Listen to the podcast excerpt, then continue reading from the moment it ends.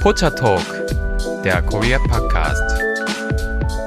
Hallo und herzlich willkommen zu Pocha Talk, der Korea Podcast mit Lisa und Delilah. Willkommen zurück. Lisa, hast du schon mal, als du in Korea warst, einfach mal den Fernseher eingeschaltet und durchgesäppt, was es da alles zu sehen gab? Ja, ja, durchaus, ja. Ist dir da vielleicht irgendwas mal aufgefallen, was vielleicht so, ja, die Channel dominiert hat? Hm, was dominiert die Channel? Also was mir aufgefallen ist, was es ja halt sehr viel gibt und in unserem westlichen Formaten gar nicht mehr so. Das sind ja Shows, wo Idols auftreten, ne? Also beziehungsweise generell halt, wo Musiker auftreten. Das gibt's bei uns gar nicht mehr so oft und das gibt's ja in Korea immer noch sehr, sehr oft, ne? Wo dann halt die Bands performen und so. Ich glaube, da habe ich auch das erste Mal eine K-Pop-Band gesehen vor mehr als zehn Jahren.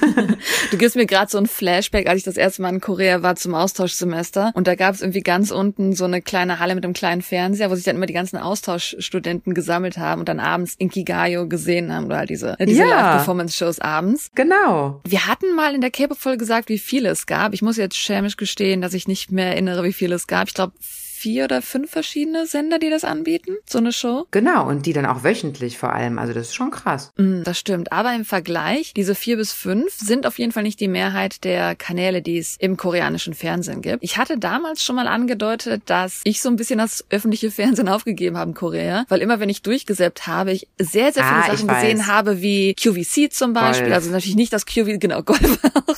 Also sie haben dieses, hm, hm, tagsüber können die was einkaufen gehen, diese Fernseh-Live-Programme Programme. Oder sie haben halt mhm. wirklich 20 Golf-Channel oder sowas, wo wirklich von morgens bis abends nur Golf läuft, Nachrichten-Channel. Mhm. Oder halt auch was sehr populär sind halt Shows über Essen zum Beispiel. Und eine mhm, Sache, die stimmt. vor einigen Jahren auf jeden Fall populär war, wie gesagt, ich habe ja das öffentliche Fernsehen schon lange nicht mehr eingeschaltet, aber ich weiß, dass es vor langer Zeit populär war, waren einfach TV-Shows, so ein bisschen wie wir heutzutage True Crime mögen, über alle möglichen Arten, wie man denn sterben könnte.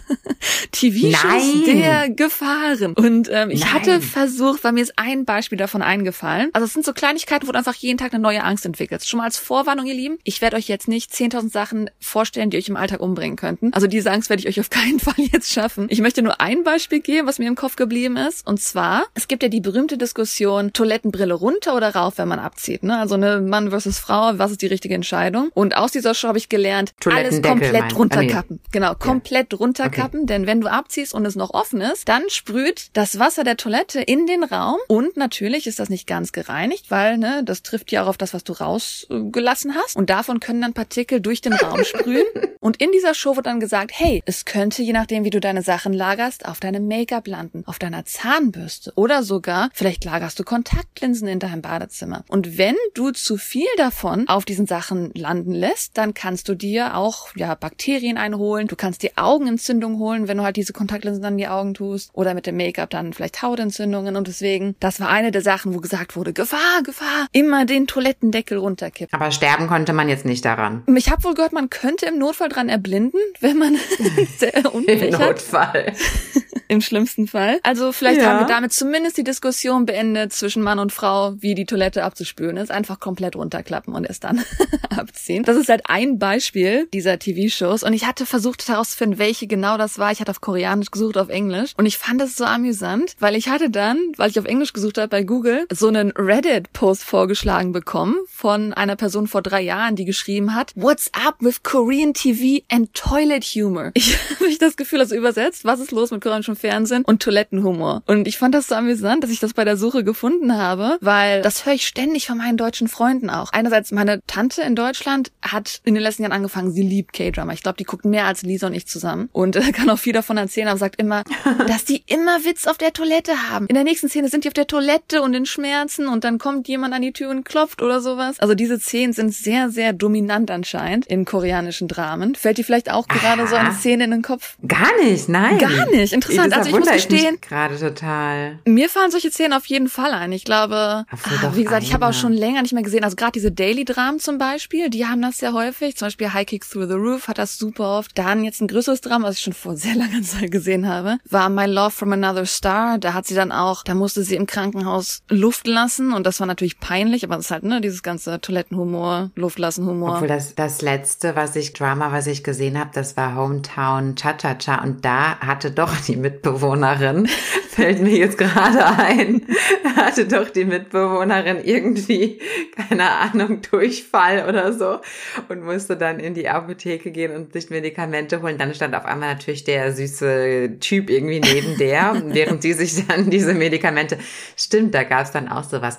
Aber ja, gut, hm, ja, so, also so peinlich peinliche Situation irgendwie ist ja eh beliebt, aber mm. stimmt oft. Fremdschämen ähm, ist auch sehr, sehr beliebt. Ja, Fremdschämen. Genau. Also, worauf ich eigentlich in dieser Folge hinaus wollte, ist halt original diese TV-Show über Gefahren, mit denen du jetzt täglich neue Ängste bekommst. Kennst du dieses New Fear Unlocked? Nach dem Motto, so du hörst und denkst, oh nein, jetzt habe ich Angst davor. Also darum geht es natürlich jetzt heute in dem Sinne nicht. Ich hatte halt nur versucht herauszufinden, wie äh, eine zum Beispiel dieser Shows hieß, aber ich habe jetzt leider den Namen nicht gefunden. Allerdings, viele von euch schreiben uns, dass ihr in Korea seid, dass ihr nach Korea kommen wollt. Und vielleicht wollen manche von euch auch als Backpacker kommen und die Grenzen Souls verlassen und sich einfach mal Korea ansehen. Und da dachte ich mir, warum stelle ich euch nicht die wahren Gefahren Koreas vor? Oha. Das klingt jetzt natürlich wieder auch da ganz dramatisch. So dramatisch ist es jetzt auch nicht. Und ich denke, okay. vieles davon ist auch Common Sense, also einfach so äh, guter Menschenverstand, dass man vielleicht manche Sachen vermeiden sollte. Oder was ihr vielleicht auch, wenn ihr Dramen guckt, schon ein Dramen als humorvolle Situation gesehen habt und dabei halt in Korea vielleicht auch eine ernste Situation sein könnte. Fangen wir einfach mal an. Jetzt bin ich sehr gespannt. Nummer eins, ich denke, hier kommt auch erstmal eine offensichtliche Warnung. Korea ist umgeben von Wasser. Auf der einen Seite interessanterweise, also wenn ihr an die Ostsee geht, habt ihr dort tatsächlich in Korea richtige Sandstrände, also richtig schöne, Sokcho hat zum Beispiel richtig schöne Strände, also die ganze Gegend um die äh, Ostküste ist sehr, sehr sandig. Hingegen die Westküste ist eher ebbemäßig. Also da hat man wirklich dann dieses Wattenmeer zum Beispiel. Also es gibt zwei verschiedene Arten, mhm. wie ihr das Wasser in Korea genießen könnt. Und natürlich eine offensichtliche Warnung, ob ihr nach Korea geht oder auch in ein anderes Land als Backpacker, wenn ihr schwimmen gehen wollt, geht auch nur da schwimmen, wo ausgestellt ist, dass ihr dort dort schwimmen dürft. Geht nicht einfach an irgendeine fremde Lagune, wo ihr denkt, oh, hier springe ich mal rein, hier ist ja niemand, hier bin ich alleine. Es gibt Dutzende Strände, es gibt Dutzende Bezirke, die wirklich auch mit Bolien abgesichert sind, dass ihr hier schwimmen dürft. Denn anscheinend eine große Gefahr in Korea sind Quallen. Aha. Anscheinend gibt es rund um Korea um die 120 verschiedenen Quallenarten. Und natürlich, was Quallenarten angeht, es gibt ja welche, die total ungiftig sind, aber es mhm. gibt auch welche, die sehr, sehr schmerzhaft sein können oder je nachdem auch halt schon tödlich sein können, wenn ein Mensch vielleicht ja ein schwaches Immunsystem Immunsystem hat oder noch jünger ist zum Beispiel. Mm, die können zu Lähmungszuständen führen, wenn mm. man da sehr stark darauf reagiert. Das ist ja auch eine der Gefahr von Quallen. Ne? Also wenn man weiter rausschwimmt und dann erwischt einen die Qualle und dann kann man halt Krämpfe oder Lähmungserscheinungen bekommen in den Gliedmaßen. Dann kann man nicht mehr zurückschwimmen. Mm, genau, also deswegen wird auch gesagt, also bei öffentlichen Stränden bleibt da, wo die Bolien sind, bleibt in dem Bereich, wo ihr schwimmen sollt. Anscheinend besonders gefährlich soll eine Qualle namens die Nosula-Qualle sein, die halt anscheinend relativ tödlich ist. Und natürlich an sich die ganzen Strandbezirke von Busan runter bis Jeju sind halt anscheinend ein sehr hohes Quallengebiet. Also an sich, wenn ihr die Vermutung habt, in der Nähe von einer Qualle zu sein, bleibt in, in Blickfeld der Rettungsschwimmer oder habt jemanden in der, in der Nähe, der halt den Arzt rufen könnte, wenn irgendwas Schlimmes zum Beispiel wäre. Mhm. Aber natürlich die logische Vorwarnung, geht nur da schwimmen, wo ihr schwimmen dürft. Seid jetzt keine mhm. großen Abenteurer, auch wenn ihr natürlich in einem fremden Land seid. Dann das nächste Tier, was ihr vielleicht, wenn ihr K-Drum guckt, auch kennt, weil das eher so ein bisschen für Humor benutzt wird. Und es wird auch eher ein Ersatztier benutzt, und zwar Wildschweine. Also in K-Drum sind es dann häufig einfach, dass man Schweine genommen hat, die dann einem Menschen hinterherlaufen im Wald und dann kriegt der Mensch im Wald Panik und versteckt sich vor dem Wildschwein, das ihm hinterherläuft. Tatsächlich beruht das aber auf einer sehr realen Gefahr, denn Wildschweine, die zum Glück hauptsächlich natürlich in den bergigen Gebieten Koreas leben, also relativ weit weg von der Stadt, sind natürlich, wie in Deutschland auch, schon eine ziemliche Bedrohung, die können sehr aggressiv sein, besonders wenn man vielleicht sie zu einer schlechten Zeit erwischt, was so die Paarungsphasen angeht. Oder natürlich am allerschlimmsten, wenn man die Mutter mit ihren Kindern erwischt, dann können diese Tiere sehr, sehr aggressiv sein. Und deswegen sollte man da auch, wenn man halt, egal wo man eigentlich in Korea in die Natur geht, sobald es bergig und walgig ist, mit ein bisschen Vorsicht, mit Respekt in den Wald reingehen, weil man vielleicht auf Tiere mhm. treffen könnte, die nicht ganz immer nett reagieren, wenn man sie trifft. Mein Kumpel Myong, der wohnt ja in Barcelona und die wohnen dort, ja, schon irgendwie außerhalb, aber. Da, wo die Schweine schwimmen? Im, Im Wasser? Nee, das war anders, ne? Nein. Oh, schade. Das ist, glaube ich, auf den Bahamas und, und in Thailand war ich auch mal auf so einer Insel mit Wildschwein, aber ähm, nein, das ist nicht in Barcelona, sondern in Barcelona wohnen die so ein bisschen an so, einem, an so einem Hang gelegen, in so einem Außenbezirk von Barcelona. Und also wo schöne Häuser stehen und so, das sind, ist jetzt nicht ein einsamer Wald, aber dort postet er regelmäßig, dass wenn er da morgens mit dem Fahrrad unterwegs ist oder irgendwie ein bisschen da mal in der Natur unterwegs ist, dass da richtig viele Wildschweine sind, ja. Also das, Mhm. ähm, das kann gefährlich sein. Ich habe noch nie ein reales Wildschwein gesehen, aber ich kann mich noch erinnern, dass mein Mann und ich vor nicht allzu langer Zeit mal im Rhein-Main-Gebiet so eine Wanderung gemacht haben. Einfach so, weil wir halt ja irgendwie mal uns ein bisschen äh, wandermäßig betätigen wollten. Mhm. Und irgendwie war die Strecke dann doch länger, als wir gedacht haben. Und es hat dann schon leicht angefangen zu dämmern. Und das ist natürlich so ein bisschen im Wald auch so ein bisschen creepy. Und da waren jetzt auch keine anderen Leute. Und da habe ich dann schon so ein bisschen Panik bekommen und habe mal so äh, paranoid halt in die Gebüsche reingeguckt, weil ich nämlich die ganze Zeit gedacht habe, scheiße, jetzt kommt hier gleich so eine riesen Wildschwein wahrscheinlich raus. Und Und dann ist es um uns geschehen.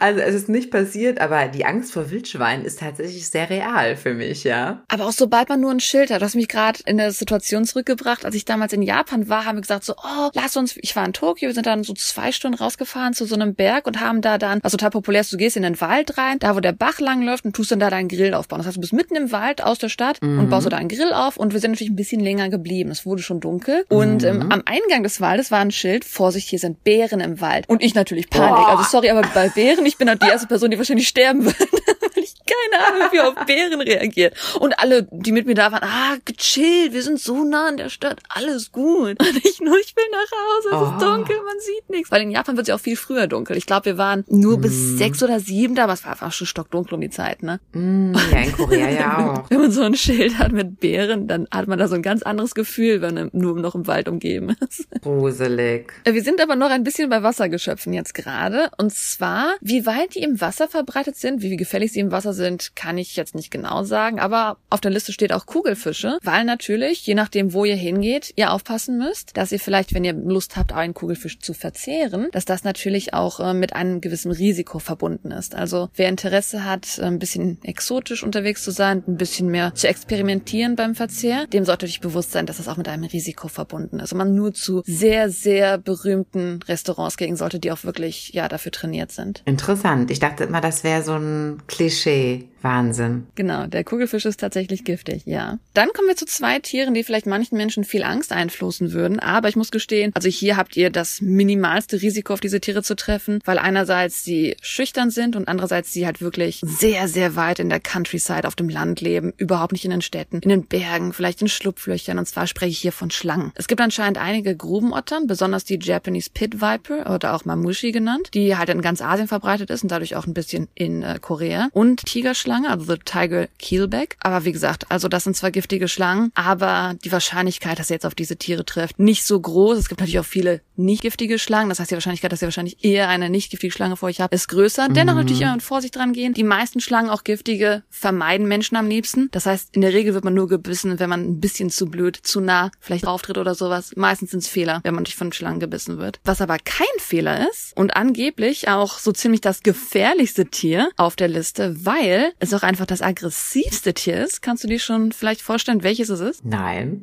Auf Englisch The Giant Asian Hornet. Die Riesenhornisse, die asiatische Riesenhornisse. Nee, auf die wäre ich jetzt niemals gekommen. Oh Gott, ich hasse ja Insekten. Ne? Sorry, das muss ich jetzt an dieser Stelle mal sagen. Ich hasse Insekten. Ich habe teilweise Albträume von Insekten. Ich hasse aber auch alle Insekten. Und ich hasse auch Libellen. Ich mache da auch Hast keine du nicht Ausnahme mal im. Podcast auch eine Libellen-Albtraum erzählt oder sowas in die Richtung? Ist, ich kann mich nicht mehr daran erinnern, aber es ist sehr gut möglich. Weil die Libelle ist wirklich mein Endgegner. Ich hasse Libellen und vor allem, es ist mein Endgegner und vor allem, die fliegen auch immer so, so nah über dem Boden irgendwie oft und oh Gott, schrecklich. Also wenn so eine Riesenhornisse irgendwo in meiner Nähe wäre. Also ich kann dafür nichts mehr garantieren. Ich muss gestehen, da habe ich auch eine Frage vielleicht an dich. Ich glaube, ich habe in Seoul noch nie eine Biene gesehen. Oder auch sogar eine Wespe. Also ich muss ja sagen, ich gehe viel spazieren oder auch auf dem Campus. Die sind meistens sehr abgelegen von der Stadt, die Camps. Und man hat viel Natur um die Camps drumherum. Und wenn ich dann mal ein wildes Insekt sehe, habe ich das Gefühl, dass es zumindest etwas riesiges Wespenartiges ist. Weil ich habe jetzt hier gehört, ne, die Giant Asian Hornet, die asiatische Riesenhornisse, soll super aggressiv sein. Ich wurde noch nie von diesem Riesending angegriffen, aber ich habe schon sehr oft, also riesige wespenartige Viecher neben mir herfliegen sehen, in den Parks, in denen ich bin, oder halt auf dem Campus, wo mehr Natur ist. Und auch wenn sie nicht einen angreifen, hat man da trotzdem ordentlich Respekt vor. Also man macht da schon so einen uh, Wegbewegung, fliegt bitte an mir vorbei. Also wenn man halt so solche Riesendinger an einem vorbeifliegen sieht, ist das unheimlich. Und wenn man natürlich dann vielleicht, ja, in den Wald geht, also man, hier sagt man, dass es anscheinend viele bergige Regionen wieder sind. Also wenn man richtig in die Natur geht, in den Wald, dass da die aggressiven Riesenhornissen leben. Also mhm. ja, da kann ich mir vorstellen, dass man da auf jeden Fall mit Respekt und Vorsicht rangehen sollte. Sie sind anscheinend halt natürlich sehr gefährlich, weil sie halt auch Gift haben, ne? Und das je nachdem, mhm. wie man darauf reagiert, zu Lähmung führen kann, je nachdem bei manchen Menschen sogar zum Tod. Also man muss halt schon aufpassen, dass man diese Tiere vermeidet. Das ist nichts für mich. Für mich auch nicht. aber ich muss auch gestehen, umso mehr ich höre, ich gehe super gern mit meinem Hund spazieren, aber umso mehr ich höre, also so Backpacking, da habe ich mega Respekt vor. Ich glaube, da habe ich wenig, wenig Lust drauf, in Korea zumindest, wenn man sowas hört. Klartext Wirtschaft. Der Podcast für die Macherinnen und Macher von morgen. Mein Name ist Andrea Gerhardt. Mein Name ist Frank Fercher. Wir reden hier über alles, was die Wirtschaft bewegt. Wir sprechen über alle wichtigen Fragen. Zum Beispiel, welche technischen Innovationen beeinflussen denn eigentlich das moderne Unternehmertum? Oder mit welchen Strategien kann der aktuelle Fachkräftemangel effektiv bewältigt werden? Hört rein. Überall, wo es Podcasts gibt. Ein anderes Tier, dem man leider nirgendwo auf der Welt umgehen kann. Was würdest du sagen, ist die Pest überall auf der Welt, Lisa? Cockroach? Ich muss jetzt leider, ich wollte gerade einen Satz sagen, Tiere, die keinen Nutzen haben. Und auch wenn ich Cockroaches hasse, haben sie leider einen gewissen Nutzen. Aber das andere Ach. Tier hat gar keinen Nutzen. Moskito. Ja, die Moskitos. genau, die Viecher sind überall und ja, weltweit natürlich Nummer eins Verbreiter von Krankheiten. Für Menschen und für Tiere. Eine Sache, wenn ihr mit einem Tier nach Korea kommt, Moskitos sind natürlich die Nummer eins Verbreiter auch für Krankheiten unter Tieren, darunter besonders Herzwürmer, Hordworms. Das heißt also auf jeden Fall auch für die Tiere möglichst viele Vorbereitungen treffen, dass ihr auf gewisse Krankheiten ja vorbereitet seid. Für Menschen allerdings natürlich auch. Also Moskitos sind ja leider bekannt für alle möglichen Krankheiten und in Korea sind sie auch leider Teil, auch in der Stadt, Teil des Alltags im Sommer. Besonders zur Regenzeit, wo natürlich viel Wasser fällt, dann irgendwann das Wasser stehen bleibt, da hat man dann leider mit sehr vielen Moskitos zu tun. Ich hatte jetzt im Thailand Urlaub, wir waren ja im Februar in Thailand. Ich hatte wieder so viele Stiche mhm. dass ich wirklich Antihistamin nehmen musste, weil ich so fertig war und mein ganz, meine ganzen Beine halt total geschwollen waren. Das ist echt mega übel. Also ich bin äh, das Opfer Nummer eins bei so Mückenstichen. Ich glaube, manche Zuhörer können das wahrscheinlich nachvollziehen. Ich habe gehört, dass Zebras weniger gestochen werden wegen ihrer Zebra-Fellmusterung und dass, wenn man Zebra-Fellmusterungskleidung trägt, man weniger gestochen wird. Nein, das ist ja interessant. Musst du mal ausprobieren, wenn du nächstes Mal in ein tropisches Land gehst. das ist mein neuer Look nicht. jetzt. Schwarz soll, aber wenn du aber nur schwarz trägst, schwarz soll Moskitos anlocken. Also am besten halt kein Schwarz Aha. tragen. Also am besten dieses Zebra-Muster ausprobieren oder ich glaube weiß okay. soll auch helfen. Leider, ne? Interessant. Dann haben wir zwei Tiere, die man wahrscheinlich gar nicht so vermuten würde. Es sind einfach Tiere, die halt auch, ja, in Asien heimisch sind und auch bis nach Korea gekommen sind. Darunter eine Unterart des Grauwolfes und zwar der mongolische Wolf, der halt auch ja mhm. in den Bergen von Korea heimisch ist, aber von dem ich jetzt auch am wenigsten gehört habe. Also da habe ich noch nie jetzt irgendwie auch in Dramen sich da selten Anspielung drauf. Man hat halt eher die Anspielung auf die Wildschweine in der Natur, die halt wirklich als sehr aggressiv gelten unter Koreanern auch. Also wenn du mit Koreanern mhm. sprichst,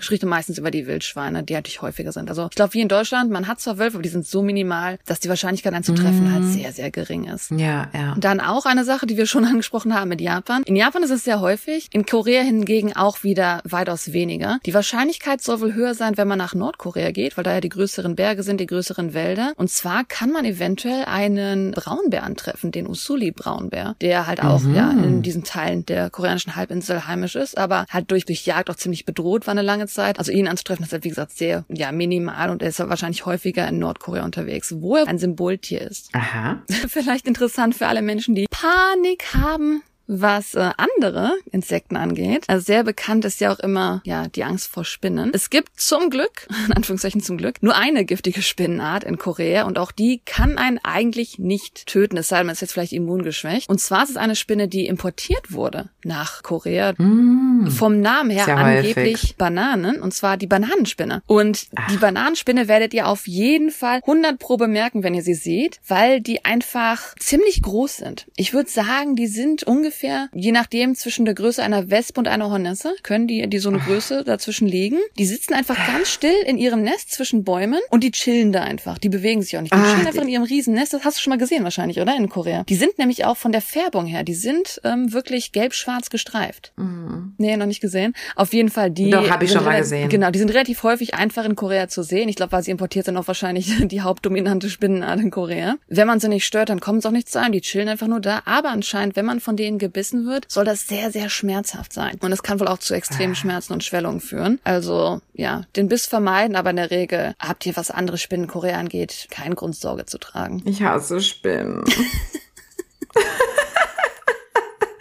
Wir haben ja auch so große Spinnen. Wir sind ja vor circa sechs Monaten umgezogen und sind ja so ein bisschen weiter rausgezogen. Oh, Hilfe. So ein bisschen ländlicher und hier gibt es riesige Spinnen. Du kommst mich ja bald besuchen. Ich, ich meine, ich wünsche es dir nicht, dass du dann eine davon sehen musst, aber vielleicht siehst du die dann. Du glaubst es nicht, was es in Deutschland für große Spinnen gibt. Immerhin leben wir nicht in Australien, wo du da diese Huntsman-Spider Den hast. Eindruck habe ich aber. Muss ich ganz ehrlich sagen, dass ich hier irgendwo im Outback bin. Also, wir haben hier Hammerspinnen. Aber naja, vielleicht äh, siehst du Vielleicht für alle, die jetzt gerade Panik kriegen, oh nein, Spinnen, die will ich nicht sehen. Es gibt leider kein Land auf der Welt, das keine Spinnen hat. Sogar die Antarktis Stimmt, hat anscheinend ne? ab und zu Spinnen. Die können ja anscheinend rüberfliegen mit dem Wind oder sowas. In dem Sinne gibt es kein Land, das sicher ist. Also könnt ihr einfach in jedes Land reisen. Außer vielleicht mit Vorsicht Australien. da würde ich ein bisschen aufpassen. Aber ansonsten wird das schon. Genau, das sind erstmal die Tiere gewesen. Gehen wir ein bisschen über zur Natur. Und zwar hatten wir in einem Travel Guide, den wir am Anfang des Podcasts mal gemacht haben, auch gesagt, dass wenn ihr im Sommer kommt, was natürlich viele von euch planen, weil das vielleicht eure Urlaubszeiten sind, ich würde den Sommer ehrlich gesagt nicht empfehlen. Ich empfehle die Kirschblütenzeit oder den Herbst, weil auch das Wetter einfach angenehmer ist. Zum Beispiel jetzt dieses Jahr, jetzt im Mai nehmen wir gerade auf. Und es ist viel schneller wärmer geworden als im Jahr zuvor zum Beispiel. Die Wärme ist halt sehr extrem im Sommer. Was aber auch sehr extrem im Sommer ist, ist der Regenfall. Denn ab Juni in Korea ist Regensaison. Und falls ihr euch erinnert, im letzten Jahr gab es im August 2022, Anfang August, Überflutungen in Seoul selber auch. Gerade Gangnam war ja sehr stark betroffen. Also das sind Sachen, die euch einfach natürlich auch bewusst sein müssen, dass wenn ihr im Sommer kommt, ihr vielleicht nicht immer das beste Wetter haben werdet, weil ihr sechs Wochen Regen reinlaufen könnt. Und dass auch bis Ende September meistens noch die Taifun-Saison ist, also die tropische Sturmsaison im Endeffekt ist. Das heißt, dass da halt immer wieder mal ja so eine Regenfront auf einen zukommen kann und dann einem das Wetter vermiesen könnte. Da haben sich auch ganz viele liebe Zuhörer ganz viele Sorgen gemacht und uns geschrieben. Geht's euch gut? ja, seid ihr überflutet? Ja, aber nee, bei, bei dir war alles in Ordnung, ne?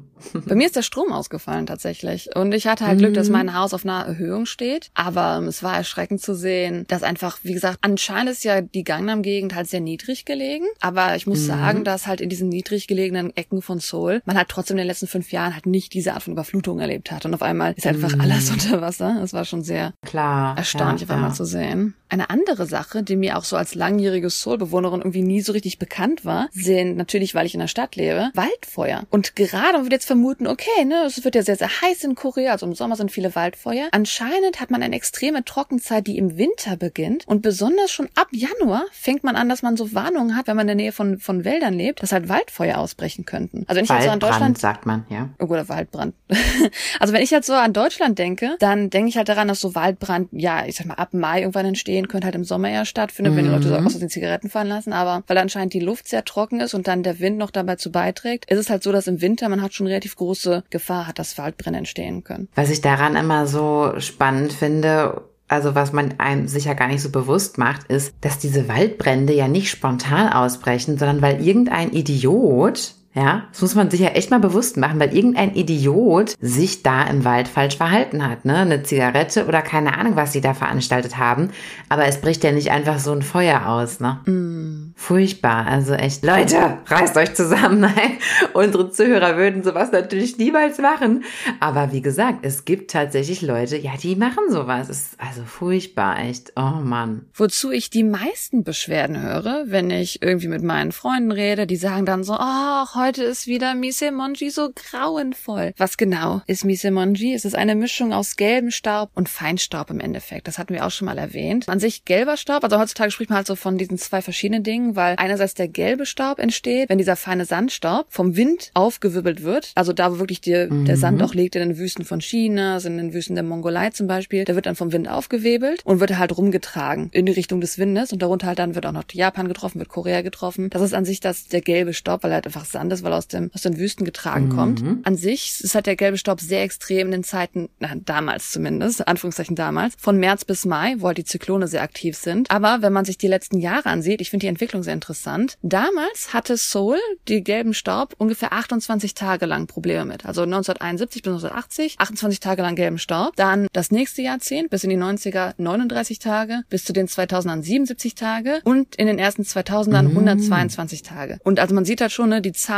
wie lange Seoul unter dem gelben Staub leidet, steigt und steigt und steigt und ist jetzt seit den 70ern auch schon viermal höher. Und ich muss gestehen, ich habe das Gefühl, dass Ach, das war mir gar nicht bewusst. dass heutzutage man eigentlich jeden Tag unter Gelbstaub leidet. Also man hat durch Phasen, wo es weniger extrem ist. Aber wie gesagt, wirklich so ab März, Mai, das ist der Moment, wo es am höchsten ist in der Regel. Und was natürlich auch noch dazu kommt, heutzutage trägt natürlich auch industrieller Feinstaub viel dazu. Also Firmen, die natürlich Müll in die Luft schicken und auch die Abgase des Verkehrs. Die Autos, die durch die großen Städte fahren, das trägt natürlich auch nochmal alles zur Luftverschmutzung hinzu. Und vielleicht als Interesse für, wer das nicht so ganz versteht, zum Vergleich, habe ich jetzt mal rausgesucht. Ich habe einfach mal die größte deutsche Stadt genommen, Berlin. Und in Berlin die Luftqualität, also Air Quality Index, according to airquality.com, also diese IQAir.com Seite. Ja, ja. Da variiert Berlin, was die Airqualität angeht, zwischen 15 bis 60. Mhm. Wer vielleicht schon mal in Seoul war, weiß, oh, das sind aber sehr, sehr niedrige Zahlen, wo Seoul manchmal ein grünes Licht wirft. In Seoul variiert die Qualität zwischen 50 bis 150. Also da sieht man schon, dass Seoul in der Regel, auch was die niedrigen Tage angeht, eigentlich durchgehend mit Feinstaubbelastung und gelbem Staub zu tun hat. Genau, also da habe ich tatsächlich Ja, sehr, das sehr viel Beschwerden drüber. Ich muss gestehen, vielleicht kriege ich das gar nicht so mit. Ich bin jemand, der irgendwie total oblivious dazu ist,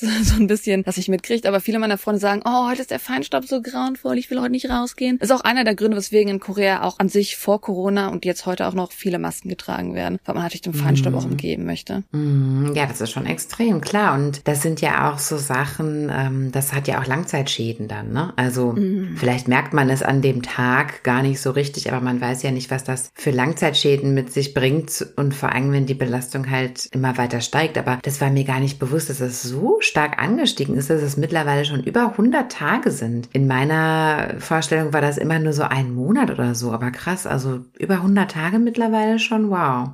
Also deswegen, ich denke auch, dass da wirklich die Industrie sehr viel auch jetzt heutzutage zu beiträgt, dass es ja anscheinend nicht nur der Wind sein kann, der sonst im Frühling fliegen würde. Nee, nee. Ja. Dann vielleicht ein Thema zuletzt, was natürlich immer sehr groß in den westlichen Medien gehypt wird, sind einfach die Spannungen zwischen Nord- und Südkorea. Und da können, glaube ich, Lisa und ich beide sagen, egal was für Drohungen aus Nordkorea kommen, also in Südkorea geht das Leben in der Regel wie gewohnt weiter. Auch wenn die beiden natürlich, wie wir schon mal erwähnt haben, technisch noch im Krieg sind, aber halt jedes Mal, wenn irgendwie eine Gefahr droht, eine Drohung droht, in Südkorea kriegt man das eigentlich so gut wie niemals mit. Der tatsächliche Grund allerdings, warum ich auch diese Folge heute aufnehmen wollte, ist der, dass es eine gewisse Bedrohung in Nordkorea gibt, aber einer anderen Art. Und hier sprechen wir eigentlich nochmal eher von einem natürlichen, wie soll man sagen, Desaster, von einer natürlichen Gefahr, die sich befindet genau in der Grenze zwischen China und Nordkorea. Interessanterweise nur wenige wissen überhaupt außerhalb dieser Region, dass diese Gefahr existiert. Und bevor ich jetzt spoilere, um was es sich handelt, hast du eine Ahnung, wovon ich sprechen könnte? Mm, nicht so wirklich. Also da,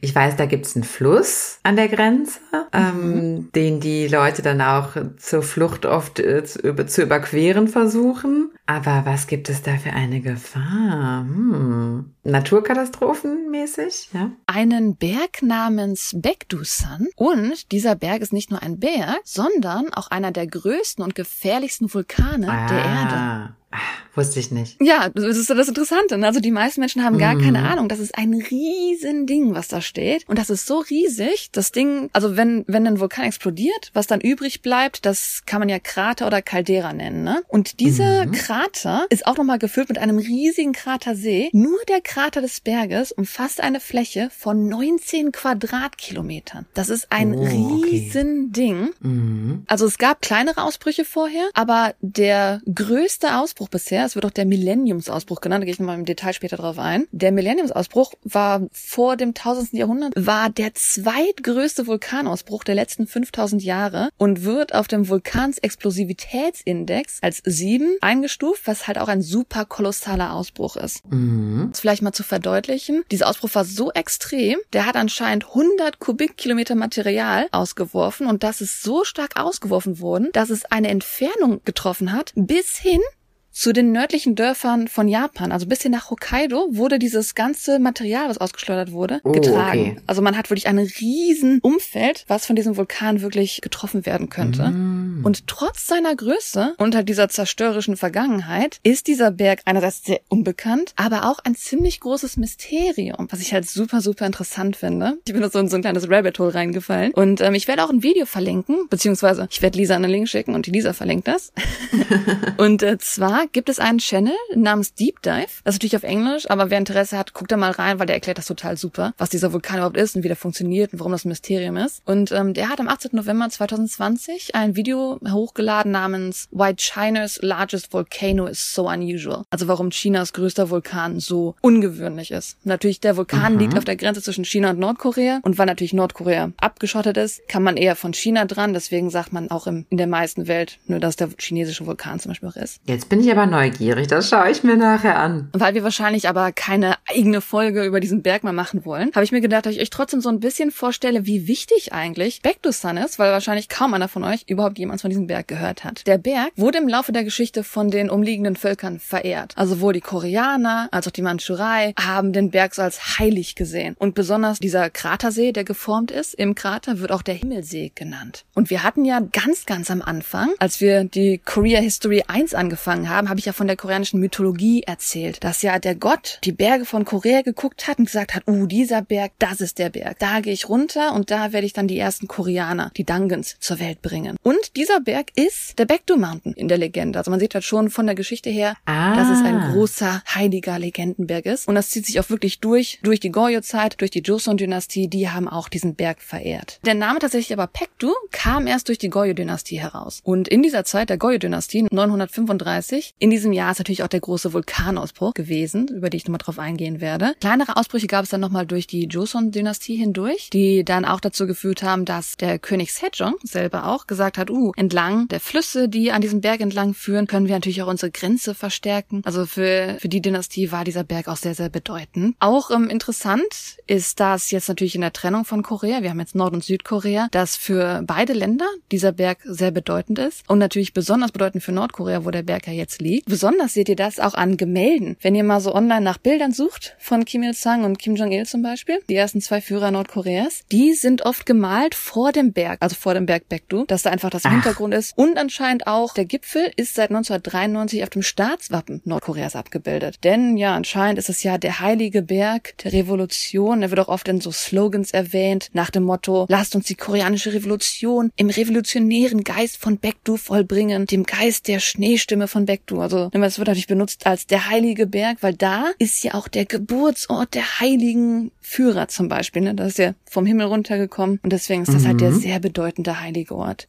Aber weswegen halt natürlich der Berg super, super berühmt ist, ist ja wie gesagt dieser Millenniumsausbruch. Der hat im Jahr 946 stattgefunden. Und weil das natürlich eine Zeit ist, wo wir auch Aufzeichnungen haben in dem Sinne, ne? man hat ja die Goryeo-Dynastie zu der Zeit, gibt es halt auch Informationen darüber, wie extrem dieser Ausbruch wirklich war. Wie schon erwähnt, also man hat wirklich noch Teile von diesem Ausbruch, also dieser Berg, das muss ich mal vorstellen, wenn ihr dieses Video später seht, dieser Berg hatte jetzt einen Krater, das war vorher ein richtiger Berg mit einer Spitze. Die ganze Spitze ist ja dann durch die Welt geflogen, als es explodiert ist. Und man findet halt Teile davon in Japan und anscheinend sogar auch in Grönland. Und laut koreanischen historischen Aufzeichnungen aus der Goryeo-Zeit hat es sich anscheinend angehört wie Donner aus der Trommel des Himmels in der Hauptstadt damals. Und als der König das gehört hat, hat er so Panik gekriegt, dass die Götter ihn bestrafen wollen, dass er sogar Straflinge begnadigt hat und freigelassen hat. Ich meine natürlich zu der Zeit, das waren ja für die alles damals noch Götter. Ne? Das macht ja Sinn, dass er dann denkt, so kack, ich werde hier gerade, der will mich morksen oder sowas. Kann ich verstehen. Und anscheinend auch noch Ewigkeiten später, dass man halt diese Donnergeräusche und den Ascheregen halt später in Japan ankam. Und deswegen so noch drei Monate später berichtet dann aus Kyoto kam, dass man anscheinend von Baekdu ein Explosionsgeräusch gehört hätte. Das finde ich auch interessant, dass das anscheinend sich so lange gezogen hat, diese Explosion. Spannend. Ja, wie gesagt, die spätere Geschichte, es gab mindestens in der Joseon-Zeit festgehalten noch drei weitere Ausbrüche, 1668, 1702 und 1903. Und hier merkt man vielleicht, dass man einer kleinen Sorge bevorsteht. Denn, ja, wir haben so eine kleine Wendung. Anfang des 20. Jahrhunderts auf einmal wird dieser Berg wieder eine große Diskussion, zumindest in Asien. Wie gesagt, viele von euch haben wahrscheinlich nicht davon gehört, aber in Asien wurde das eine sehr große Diskussion, denn im Jahr 2002 registrierte ein neu eingerichtetes Vulkanobservatorium fünf Kilometer unterhalb des Berges einen besorgniserregenden Anstieg der seismischen Aktivität, also Erdbeben. Man hat auf einmal, das ist ja so normal, dass man Erdbeben auf einmal so, mehr Erdbeben, mehr Erdbeben. Und normalerweise im Durchschnitt ist so die Zahl der Erdbeben in dem Berg so zehn pro Monat. Und auf einmal, ab dem Jahr 2002, ist es auf über 100 angestiegen. In manchen Oh Monaten nein, sogar über gruselig. 200 angestiegen. Und natürlich hat man Panik gekriegt. Unmittelbar könnte jetzt Ausbruch bevorstehen. Wenn man halt drüber nachdenkt, wir haben ja schon erklärt, wie, was für ein Umfeld dieser Vulkano haben könnte. Das heißt, wenn ein Ausbruch stattfinden würde, hätte man so ziemlich die kostspieligste, katastrophale Naturkatastrophe der aktuellen Gegenwart. Denn im Umkreis dieses Vulkanos sind Tokio,